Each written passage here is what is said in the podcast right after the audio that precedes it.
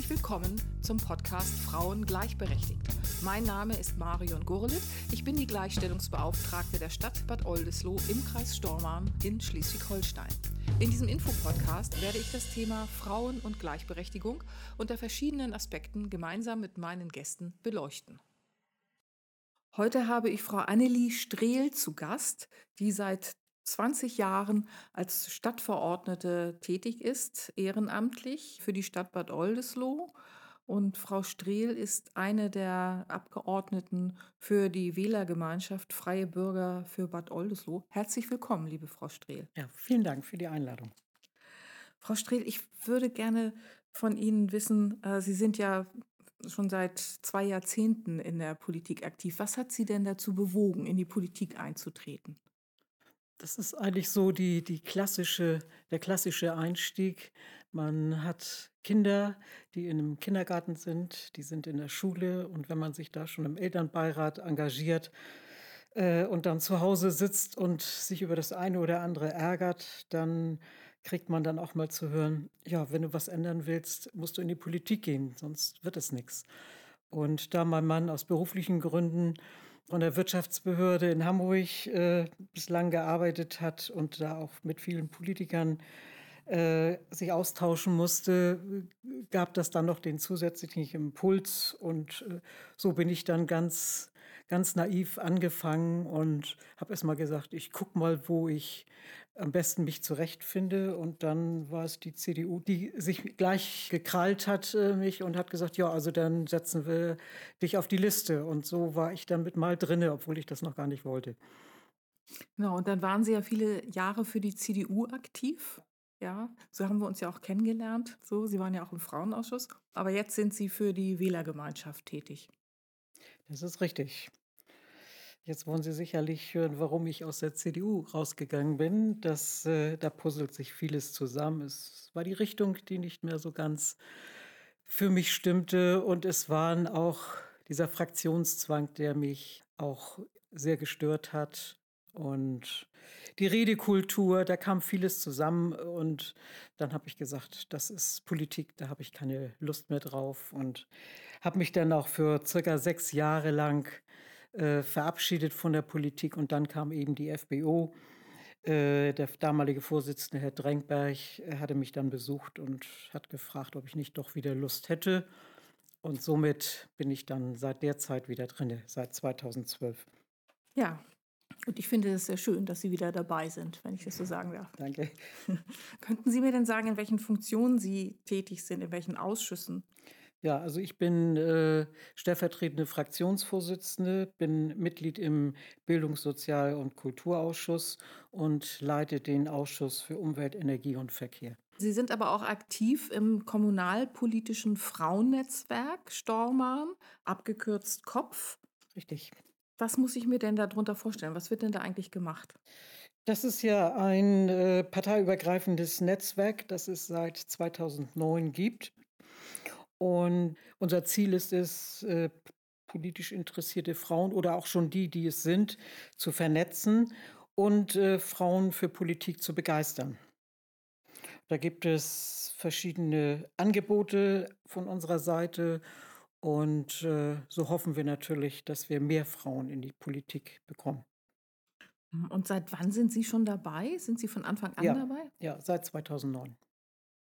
Das, und was gibt es da eigentlich so für Angebote, wenn Sie sagen, Sie möchten sozusagen Frauen unterstützen, die schon in der Politik sind oder neue dazugewinnen? Was gibt es da so? Ja, ich habe meine Unterlagen mal durchgeblättert. Wir haben eine ganze Menge seit der Zeit äh, gemacht. Nun kam natürlich Corona dazwischen und aus dem Grunde mussten wir zwei Jahre lang ein wenig pausieren, aber es fanden immer die ein oder anderen Veranstaltungen statt. Wir haben beispielsweise motivierende Kommunikation gewählt, dann was für uns Stadtverordnete oder auch bürgerliche Mitglieder, die schon im in der Stadtvertretung tätig sind, war die Kita-Finanzierung, Haushaltsrecht und auch Bauleitplanung am Anfang äh, sehr wichtig.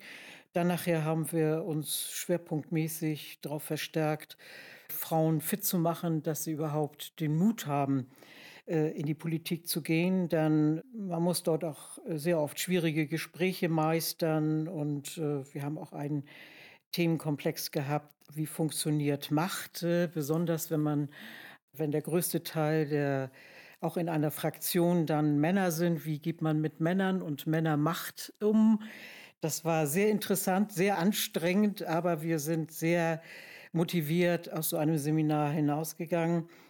Und die damaligen oder auch jetzigen Kreistagsabgeordneten, Frau Spechmeier-Högel und Sabine Raudenberg, haben es geschafft, Haushaltsgelder zu erwirken, sodass wir jedes Jahr 5000 Euro zur Verfügung haben, die wir dann für unsere Seminare nutzen können.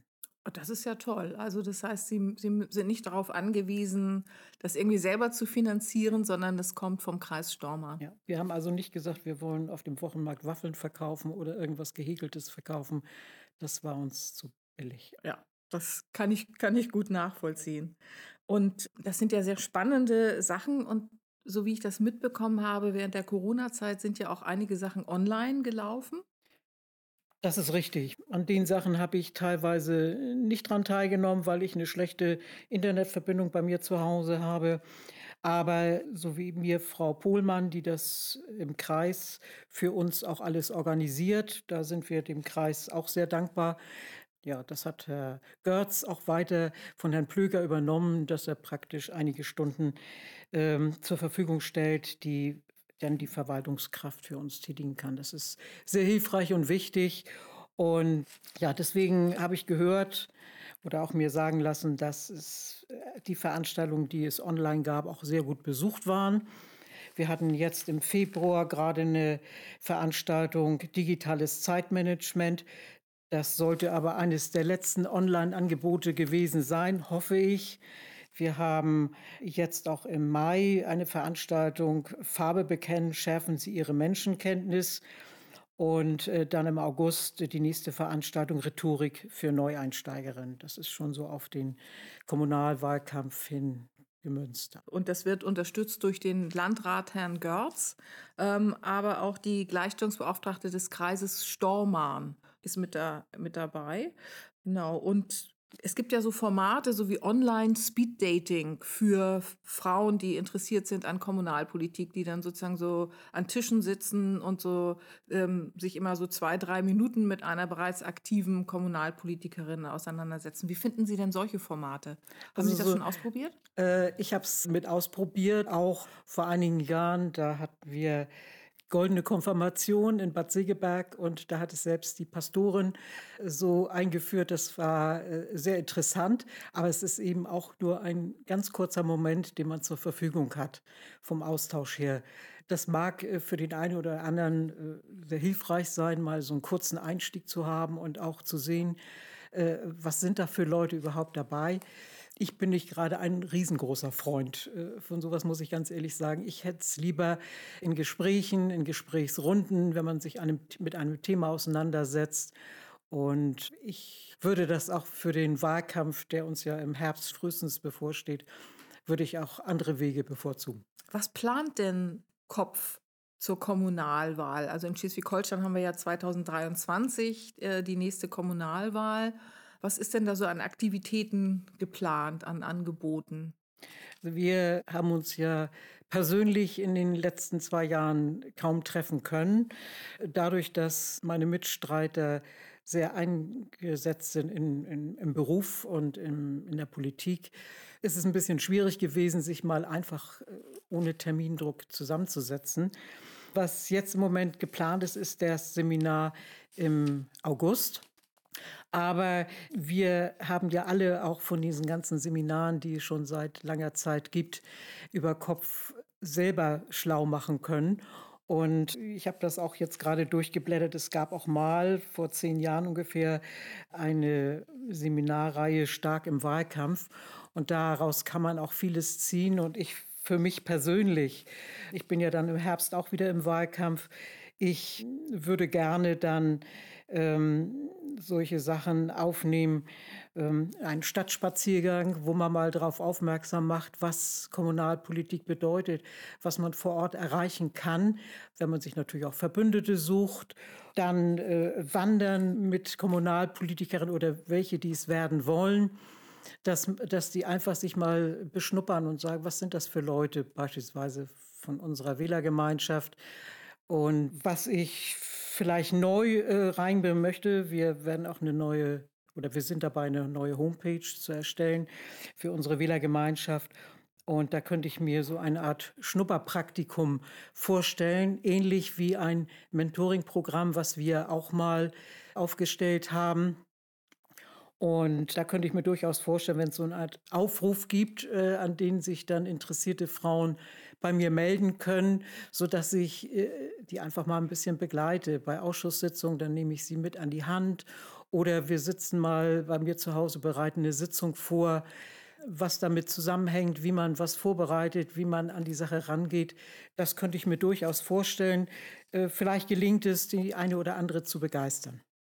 Also das hört sich ausgesprochen interessant an, finde ich. Auch diese Idee, so eine Art Mentoring-Programm anzubieten für Frauen, die sich interessieren für Kommunalpolitik und erstmal ein bisschen schnuppern wollen und gucken möchten, wie läuft das überhaupt, was, was gibt es an Sitzungsunterlagen, die kommen, wie viel Zeit brauche ich dafür. Das finde ich eine ganz tolle Idee. Also ich kann mir gut vorstellen, dass es da viele Interessentinnen geben wird. Ja, wäre schon. Und äh, drücke Ihnen die Daumen, ja, Frau Strehl, dass sich da ja. viel von umsetzen lässt. Können Sie mir denn sagen, sind bisher über Kopf viele neue Frauen in die Politik gekommen? Also hier für Kopf Stormann gibt es, kann man da irgendwie sagen, ja, da, da haben wir mal eine gehabt, die hat äh, ein Seminar mitgemacht bei uns oder ist mitgelaufen mit einer von uns und jetzt ist sie tatsächlich in der einen oder anderen Form aktiv. Ist ein bisschen schwierig. Ich war mal 2013 auf einem Frauenkongress, zu dem ich als Referentin eingeladen wurde für Kopf Stormann. Und da wurde genau auch die Frage gestellt. Und da hat man mir gesagt, äh, beantworten Sie die Frage lieber nicht. Das ist nämlich ganz schwierig. Denn ähm, wir haben keine extra Mitarbeiterin, die eine Statistik führt, wer mal bei uns im Seminar war und wer es dann äh, weiter geschafft hat. Das wäre sehr aufwendig, das zu ermitteln. Ich kann nur hoffen, dass man vielleicht auch zukünftig immer mal eine Rückmeldung kommt. Es waren sogar Anfragen, könnt ihr uns helfen? Wir sind in der Gemeinde X und äh, wir Frauen, wir möchten mehr Frauen in die Politik bekommen. Könnt ihr uns helfen? Also insofern scheint auch unser Angebot äh, sichtbar zu sein. Ähm, aber dass wir da eine Statistik führen könnten, das können wir im Moment nicht leisten. Was meinen Sie denn, wie muss sich eigentlich Kommunalpolitik dann verändern, um attraktiver für Frauen zu werden? Weil momentan haben wir ja die Situation, im Schnitt sind 25 Prozent der Plätze in den, in den Stadt- und Gemeindevertretungen mit Frauen besetzt. Wir sind ja äh, etwas besser davor für die Stadt Bad Oldesloe, so um 30, 32 Prozent. Aber das spiegelt ja nicht sozusagen den Anteil der Bevölkerung wieder, den Frauen einnehmen. Das, der liegt so für Schleswig-Holstein bei 52 Prozent. Da könnte man ja denken, mindestens 50 Prozent der Sitze müssten eigentlich mit Frauen belegt sein, ist aber nicht. Also wie muss, wie muss Politik eigentlich sein, damit Frauen sagen, ja, da möchte ich mitmachen und kann hier tatsächlich mal ein direktes Umfeld gestalten? Zunächst einmal die Plätze, die von Männern besetzt sind, die geben ja auch nicht so gerne ihre Plätze auf, weil dann müsste ja eine Frau dahingesetzt werden. Und dafür setzen die sich natürlich mit all ihren Mitteln, die sie haben, auch mit ihren Netzwerken, die sie schon lange vor uns gegründet haben, setzen sich dafür ein. Aber was muss sich ändern? Das ist immer wieder dasselbe und das hat sich leider die ganzen 20 Jahre, die ich miterlebt habe, mal wurde es ein bisschen besser, mal schlechter, aber es hat sich nicht geändert. Das ist äh, die Redekultur, es sind äh, ja, da werden Reden gehalten, da wird nochmal zusammengefasst. Äh, es verlängert die Zeit einer Sitzung sehr, sehr lange. Manchmal wird einem gesagt, äh, bis 22 Uhr, dann muss aber Schluss sein. Wir haben auch alle noch ein Berufsleben, die meisten jedenfalls. Und äh, das geht nicht immer so einfach, denn wir haben es auch gerade die letzten Male erlebt. Es wurde mir auf der letzten Sitzung auch wieder äh, angetragen, doch bis 22 Uhr die Sitzung zu halten. Das ging nicht. Dann waren ein paar wichtige Sachen, die mussten einfach noch zu Ende diskutiert werden. Und dann ist das eine halbe Stunde länger gewesen. Also ich plädiere sehr dafür. Das hat man mir mal auf, an der Westküste auf einem Seminar mal mitgeteilt. Da waren auch viele Frauen, die sich da engagieren und die sagten, wir haben eine Satzungsänderung beschlossen, in dem bis 22 Uhr die Sitzung laufen soll. Und die, der Tagesordnungspunkt, der vor 22 Uhr noch angepackt wird, der wird zu Ende geführt und dann ist Schluss. Klingt alles gut und schön. Aber was danach noch an Tagesordnung übrig bleibt, die werden ja wieder auf die nächste Sitzung geschoben.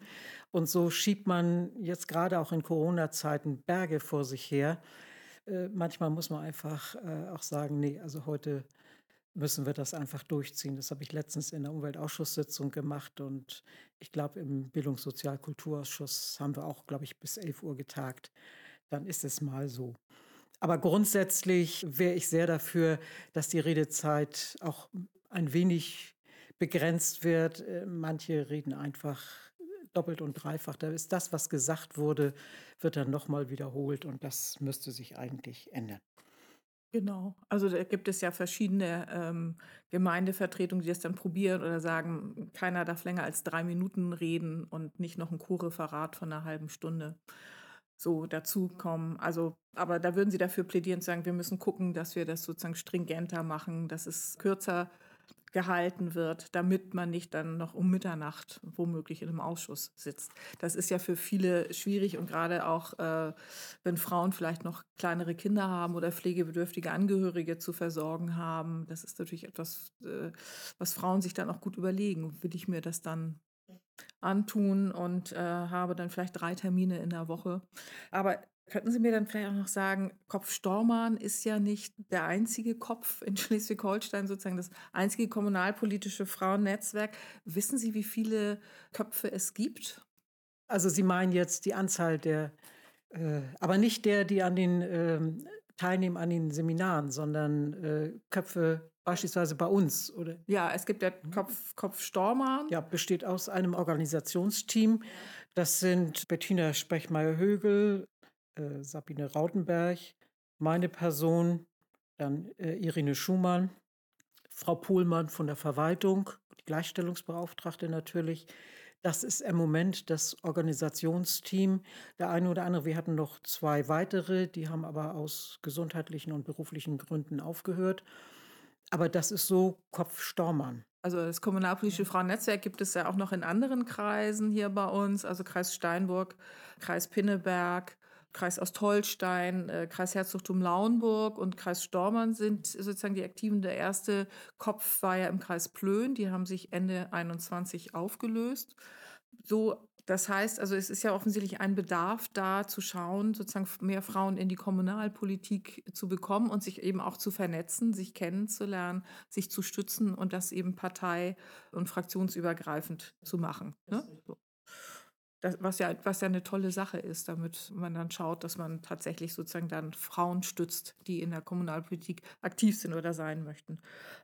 Aber so ein Austausch zwischen den einzelnen kommunalpolitischen Frauennetzwerken in Schleswig-Holstein, gemeinsame Aktivitäten? Das hätte ich mir anfangs gewünscht. Das war so äh, mein persönliches Ziel, weil wenn man im, in, in verschiedenen Ausschüssen sitzt, sagt man sich ja auch, man muss das Rad ja nicht neu erfinden. Guck mal in die Nachbargemeinde, vielleicht haben die dasselbe Problem, haben es vielleicht schon gelöst. Dann können wir davon profitieren oder auch umgekehrt. Das hat finde ich, nicht so stattgefunden. Das hätte ich mir mehr gewünscht. Es wurde dann mehr Schwerpunkt äh, gelegt auf Fortbildung derjenigen, die schon politisch tätig sind und die es werden wollen. Und das andere mag auch mit Zeitgründen zusammenhängen, dass man einfach so viel zu tun hatte. Also ich habe dieses Wochenende sieben, fünf, ja, habe ich gemessen, fünf Zentimeter Sitzungsvorlagen, die habe ich noch nicht ganz geschafft. Die muss ich bis heute Abend auch noch durcharbeiten. Also das ähm, Erfordert, es verfordert viel Zeit, ja. ja.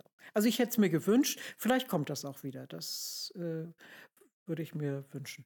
Genau, also vielleicht ist ja auch dieser Podcast-Beitrag eine Möglichkeit, der nicht nur in Oldesloe, sondern sozusagen bundesweit gehört wird, dass es äh, sozusagen eine Vernetzung gibt der einzelnen Köpfe, einen Austausch in Bezug auf die Kommunalwahl 23. Das wäre doch äh, eine ne ganz tolle Sache, dass, dass man da irgendwie zueinander kommt. Ja, ich möchte mich sehr herzlich bedanken, dass Sie sich so viel Zeit genommen haben, gerade wo Sie noch so viele Zentimeter Sitzungsvorlage durchzuarbeiten haben. Vielen herzlichen Dank, Frau Strehl. Und ähm, ich wünsche Ihnen alles Gute und ich freue mich sehr auf den kommunalpolitischen Abend für Frauen im August. Danke, Frau Gurlitt. Vielen Dank. Alles Gute.